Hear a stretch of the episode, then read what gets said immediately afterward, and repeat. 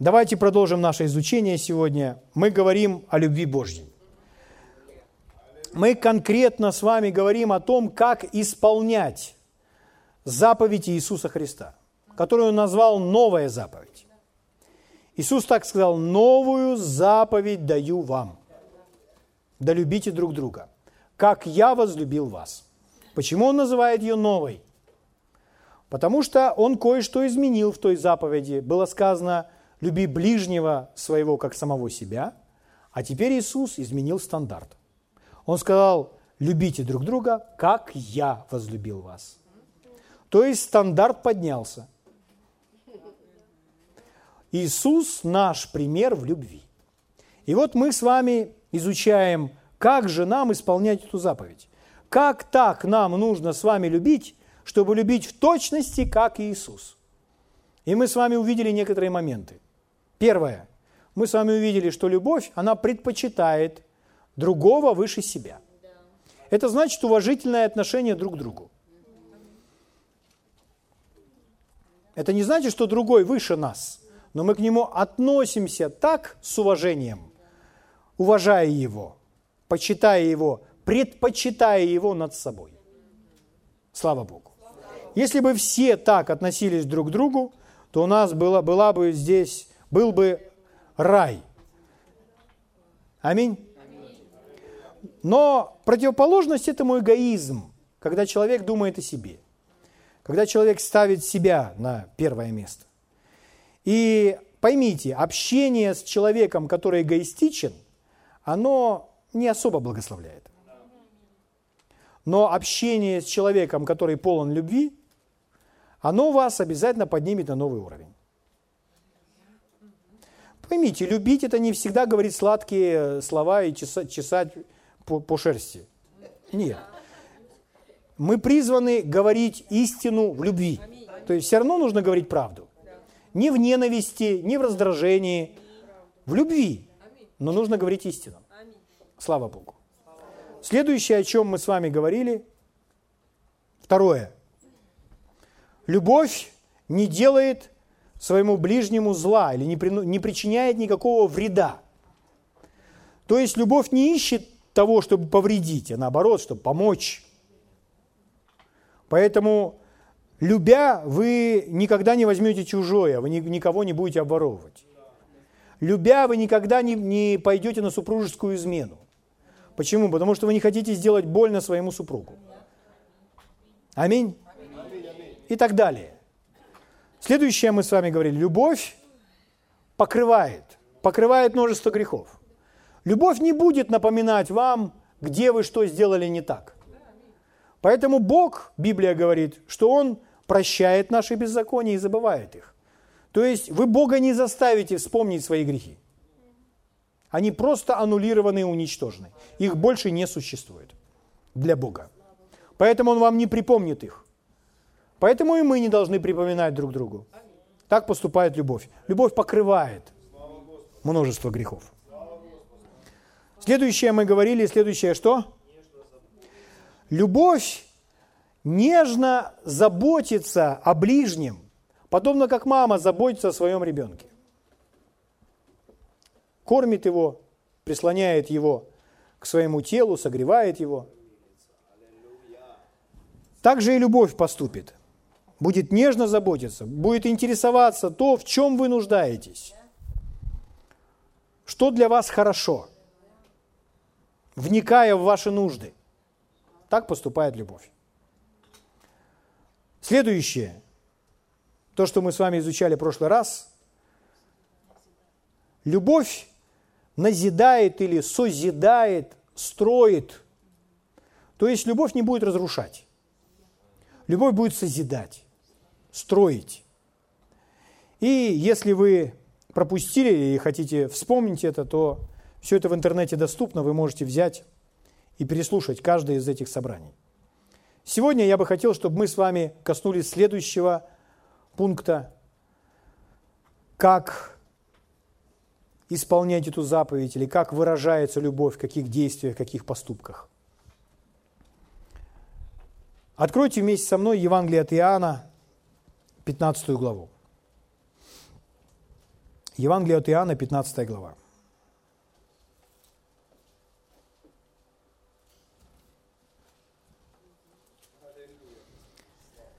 Евангелие от Иоанна, 15 глава. Читаю вам с 12 стиха. Иисус говорит так, наш Господь. В моей Библии это красный текст, отпечатанный красной краской. Прямая речь нашего Господа. 12 стих. «Сия есть заповедь моя, да любите друг друга, как я возлюбил вас». Итак, это заповедь. Это нам заповедано. Это не просьба.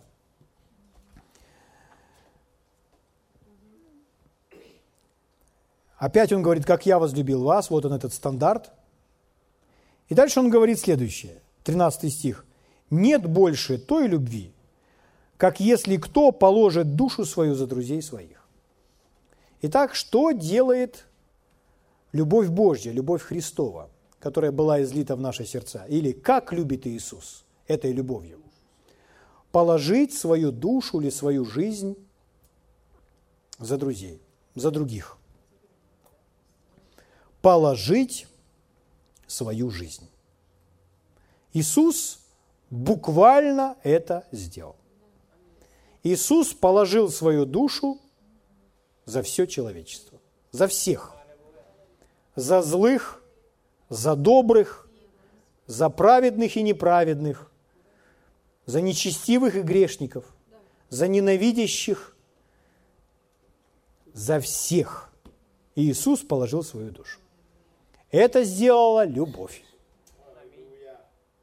Конечно, когда мы на это смотрим, то мы думаем, неужели так возможно жить и мне? Друзья мои, для нас это заповедь чтобы нам с вами так жить. Мы не думаем о том, можем мы или не можем. Мы принимаем решение верою, что мы собираемся так жить, исполняя заповедь любви, полагая свою жизнь за других. Человеку легко положить свою жизнь за того, за своего родственника, ну, как Библия говорит, может быть, за благодетеля кто-то и решится.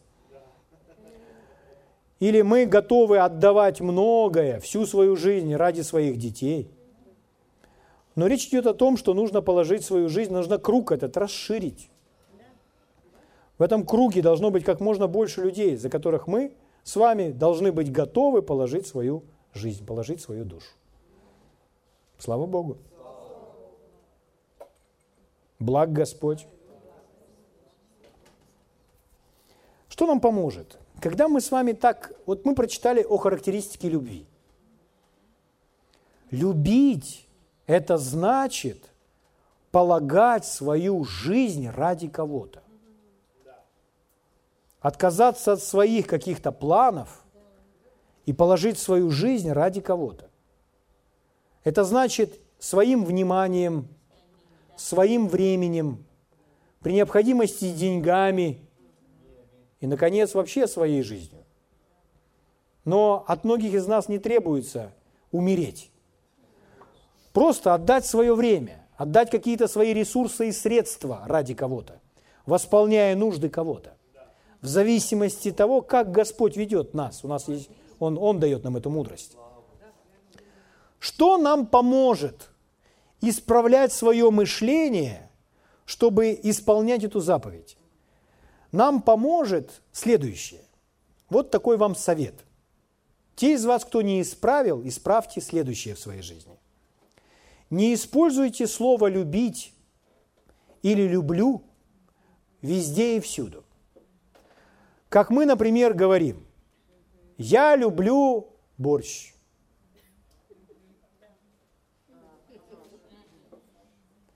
Это неправильное выражение. Потому что любить – это значит положить душу свою, жизнь свою. Когда мы так говорим, мы обесцениваем слово «любить» для себя самих. Поэтому нужно разобраться немножко с терминами для себя. Когда мы говорим «я люблю борщ», что мы подразумеваем? Мы подразумеваем, что нам очень нравится борщ, и мы наслаждаемся, когда едим борщ. Я люблю клубнику. Я люблю черешню. Я люблю загорать. Нет. Это нам нравится. Мы получаем от этого удовольствие, наслаждение. Никто этого не запрещает нам делать. Но любить – это более высокое слово. Мы любим Бога, и мы любим людей. Точка. Все остальное нам может нравиться, нас может радовать, нас может веселить, мы этим можем наслаждаться и так далее. Но любить – это высокое слово. Любить – это значит положить свою душу. За борщ вам не нужно полагать свою душу. Или за позагорать. Аминь. Слава Богу. Если вы начнете следить и исправите то, как вы говорите в повседневной жизни, то значение самого слова «любить» поднимется в вас на более значительный высокий уровень. И вы поймете, что мое отношение к человеку отличается от моего отношения к кошке или собаке. Отношение к деревьям или к моим помидорам. Это все вещи. Это не люди. Люди дороже. Бог – это живая личность, несравнимая с вещами. Поэтому, когда мы поставили Его на первое место, то мы любим Его, и мы любим людей. И точка. А все остальное вещи. Они нам нравятся. Но они нам могут разонравиться – А что говорится о любви, то любовь, она никогда не прекращается. Она не заканчивается. Любовь, она не стухает. Она не может угаснуть. Почему? Потому что любовь – это сам Бог. Поэтому, говорит, все, любовь прошла, завяли помидоры. То есть, нет, друзья мои, это неправильное выражение. Настоящая любовь, она не, сту, не затухает. Она пылает, она горит всегда – и любовь, она связана с нашими решениями. Она не связана с нашими чувствами и ощущениями. Люди все перевели на уровень ощущений. Если я сейчас имею к тебе эти приятные, нежные ощущения, чувства, то значит я тебя люблю. Нет, это вы просто чувства имеете. Люблю это как раз по-другому. Люблю это когда сейчас я себя так чувствую, что я тебя ненавижу. Так вот, вы можете чувствовать, что вы ненавидите, и в это же самое время любить. Я вам скажу это еще раз. Это возможно. Это правильно. Когда вы чувствуете, что ненавидите, а на самом деле любите, это и есть настоящая любовь. Потому что вы принимаете решение, вам хочется ударить, но вы принимаете решение изнутри обнять. И вы обнимаете того, кого по плоти хочется ударить и задушить на месте. А? Но вы принимаете решение, и вы обнаруживаете, что чувства, ваши ощущения, они вам повинуются. Они идут вслед за вами. И обняв, вы уже понимаете, мне не хочется его душить. Слава Богу! Откройте вместе со мной, повернитесь своему соседу и скажите, вы, ну или на ты, как вы там сами разберетесь, вы призваны, или ты призван любить как Иисус.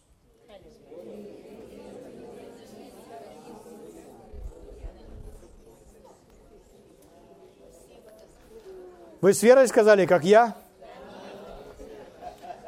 Вот так скажите, смотрите, вот так скажите. Вот посмотрите в глаза своим соседям, вот так скажите.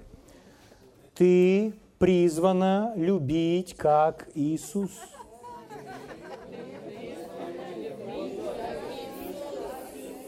Я просто про то, что вам деваться некуда, друзья. Это ваше призвание.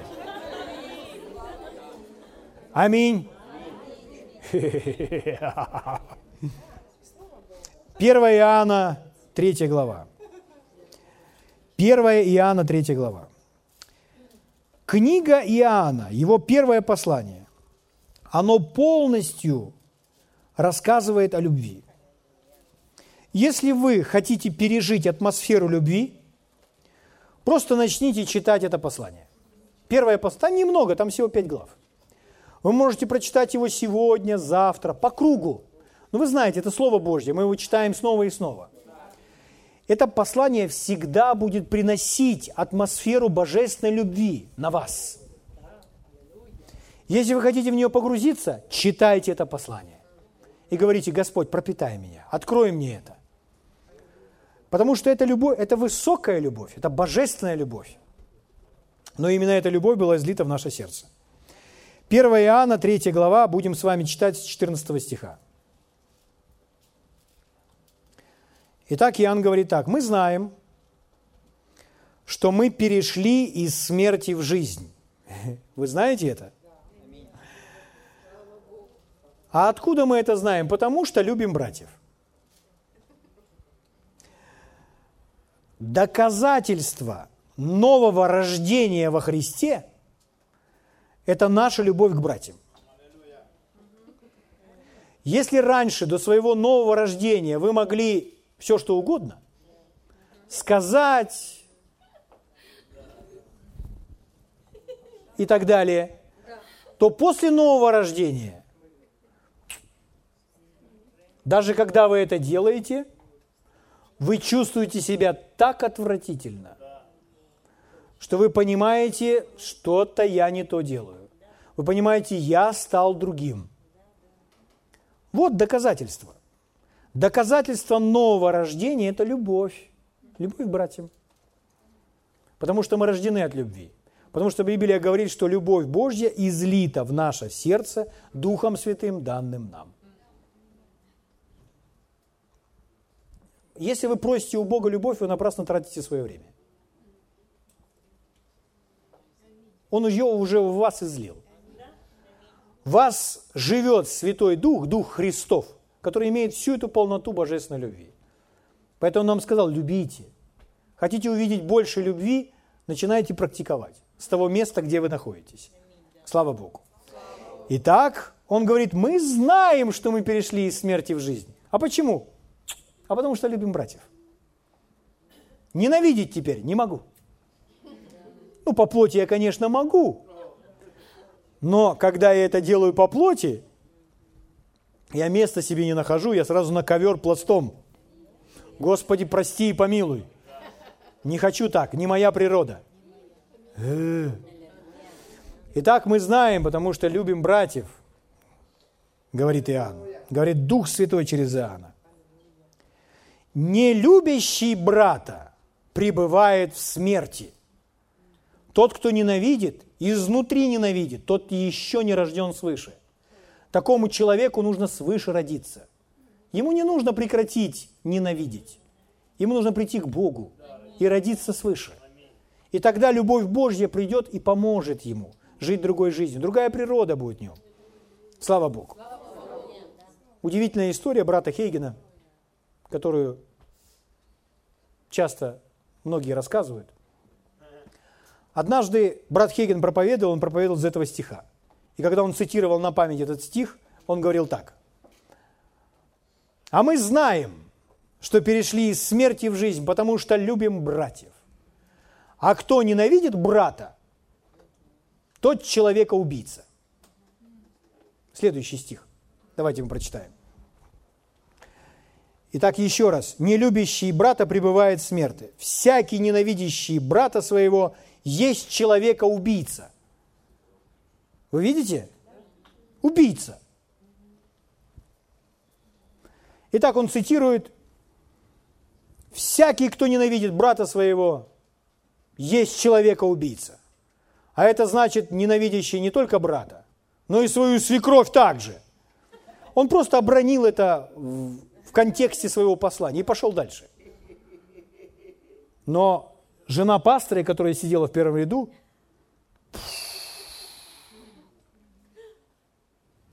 призадумалась.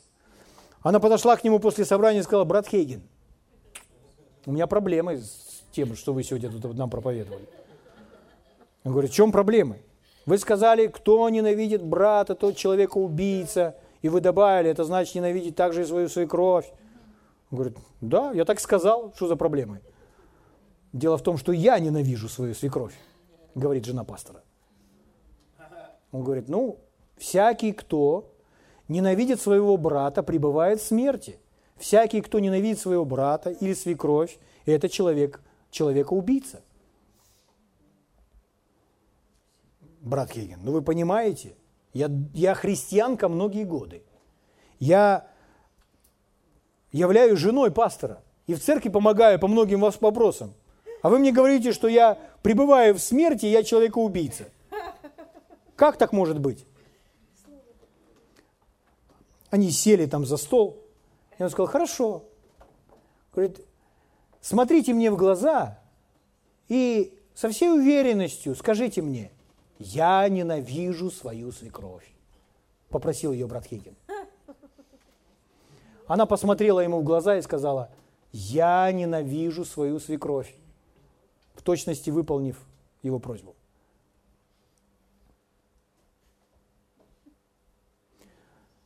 Ну и что?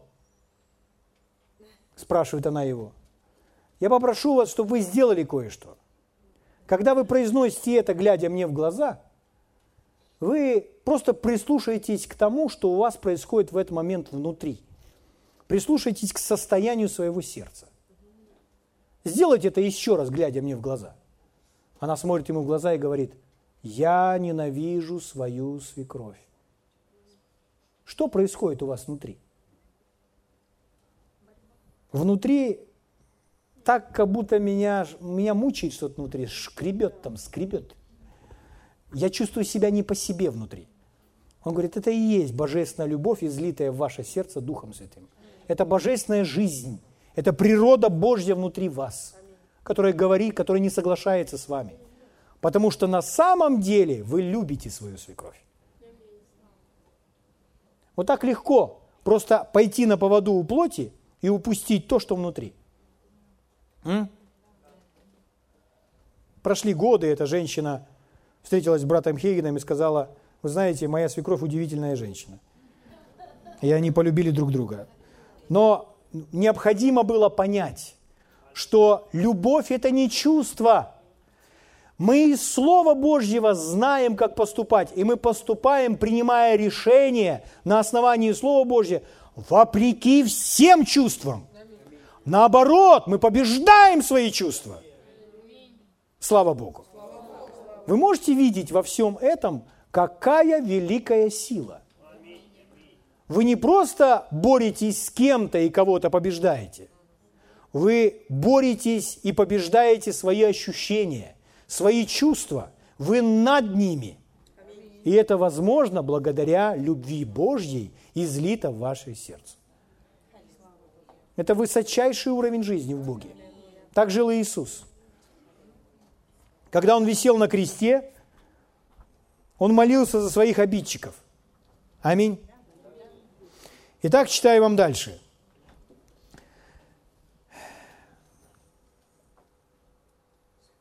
Мы прочитали, всякий ненавидящий брата своего есть человека-убийца, а вы знаете, что никакой человека-убийца не имеет жизни вечной, в нем пребывающей. 16 стих.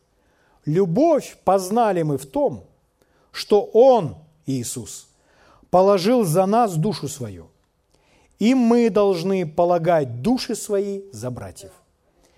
Он положил за нас душу свою, Он наш пример, и мы должны полагать души свои за братьев.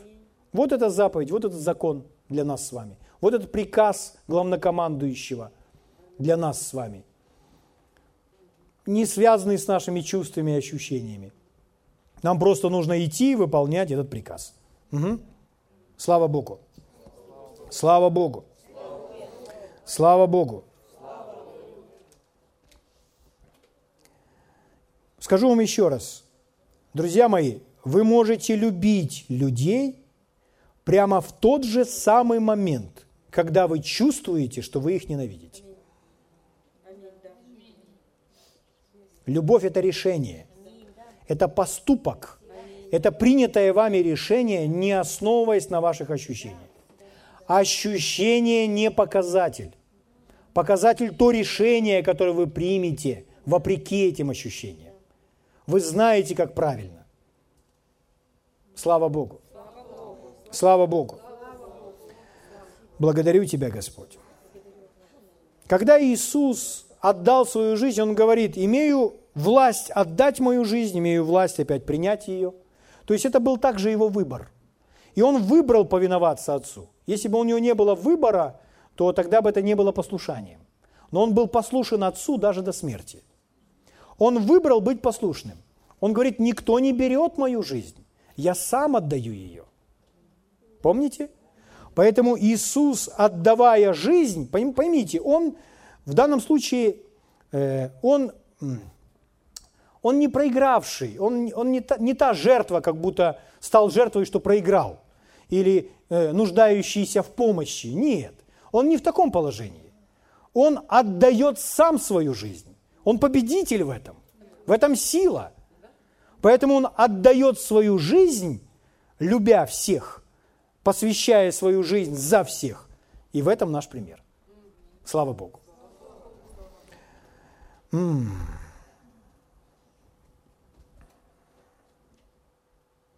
Когда мы с вами приносим себя, полагаем себя за чью-то жизнь, это всегда будет нам с вами чего-то стоить. Всегда. Это будет стоить нам нашего внимания, времени, каких-то средств, всегда будет чего-то стоить. И, возможно, это не было нами запланировано. Но у кого-то возникает нужда тогда, когда она возникает. Правда? И нам только нужно слушать свое сердце, чтобы не стать жертвой чьих-либо манипуляций, а нужно быть ведомым духом. Но поймите, Бог будет вести нас, и это не то, что мы планируем нам все равно придется что-то отдать, чего-то будет стоить. Кейт Мур рассказал удивительную историю в начале своего христианского хождения. Вот. Он доверял Богу, практиковал веру во все, что только мог, потому что у него не так много было имущества. И поэтому они верили Богу за каждый доллар. И вот он верил Э, в деньги на новые туфли, потому что старые протерлись. И он получил деньги, ему дали 50 долларов. Как раз за эту сумму можно было купить нормальные туфли. И вот он, он был счастлив, что он верой получил 50 долларов от Бога, что Господь его обеспечил. И он счастливый, что он теперь пойдет и купит свои новые туфли. И перед тем, как пойти в магазин, они пошли на одно служение, на котором проповедовал один человек, достаточно молодой человек, проповедовал за кафедрой, и он сидел там, слушая Божье Слово, и он услышал голос внутри себя. Этот человек верит в пару коричневых туфлей. Или этот человек доверяет мне, что я обеспечу его парой коричневых туфлей. Но он думает, ну, слава Богу, Господь, я соглашаюсь вместе с ним в вере, я вместе с ним верю, что ты восполняешь его нужду. Это то, как он сразу отреагировал. Господь опять ему говорит, этот человек доверяет мне, что я обеспечу его парой коричневых туфлей. Слава Богу, Господь. Я поблагодарю тебя вместе с ним. Когда он услышал то же самое третий раз, он уже начал противостоять дьяволу. Отойди от меня, дьявол. Ему не хотелось расставаться со своими 50 долларами. Но он понимал. Он понимал, что Господь призывает его отдать это. Вы знаете, что если вы даете, при этом не испытывая радость, это напрасно.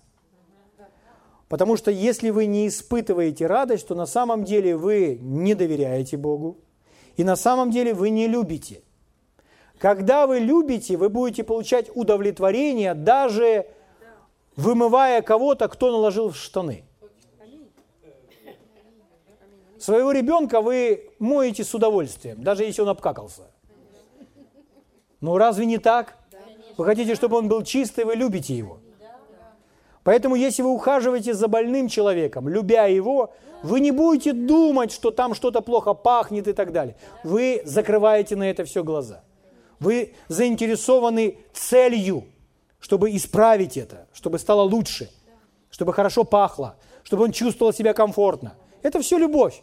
И поэтому при этом вы не будете, ой, ой, вам пахнуть ничего не будет.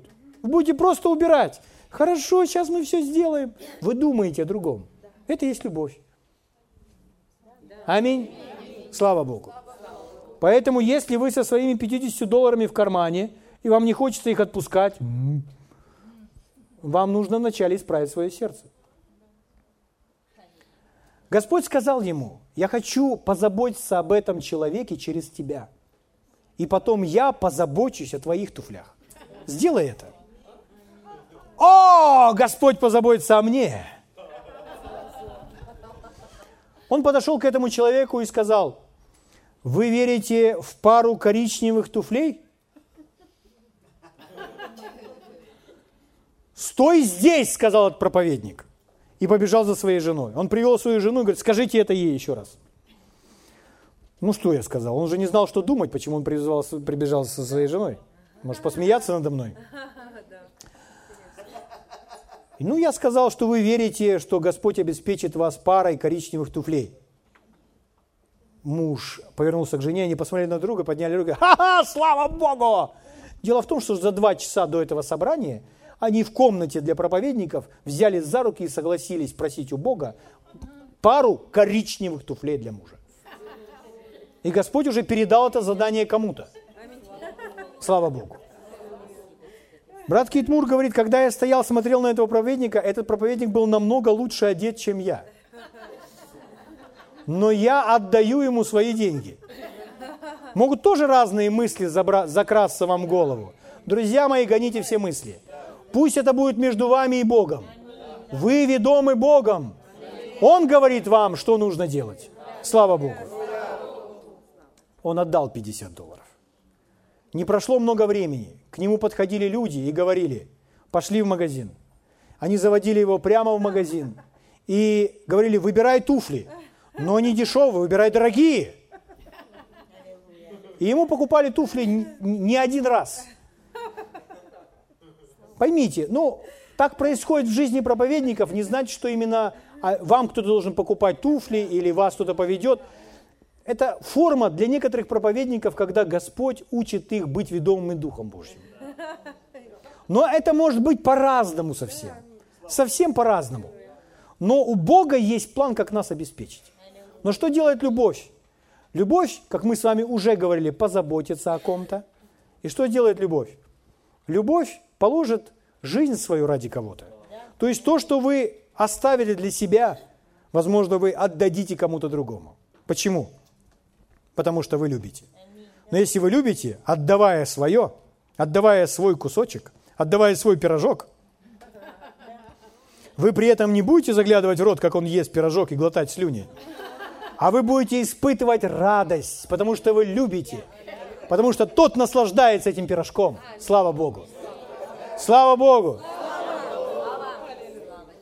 Мужья, поцелуйте своих жен и скажите, я люблю тебя. Ну, извините, что я от вас э, требую таких команд. Сестры, поцелуйте сестер, скажите, я люблю тебя. Братья, пожмите руки, братья, и скажите, я люблю тебя. Что это значит, друзья? Эй, что это значит, когда мы говорим «я люблю тебя»? Это значит, я полагаю свою жизнь за тебя. Посмотрите в глаза своему соседу и скажите, я полагаю свою жизнь за себя. Может, вы смотрите, я не могу такого сказать. Можете. Это заповедь вашего Господа. Аминь. Давайте встанем на наши ноги и поблагодарим Его.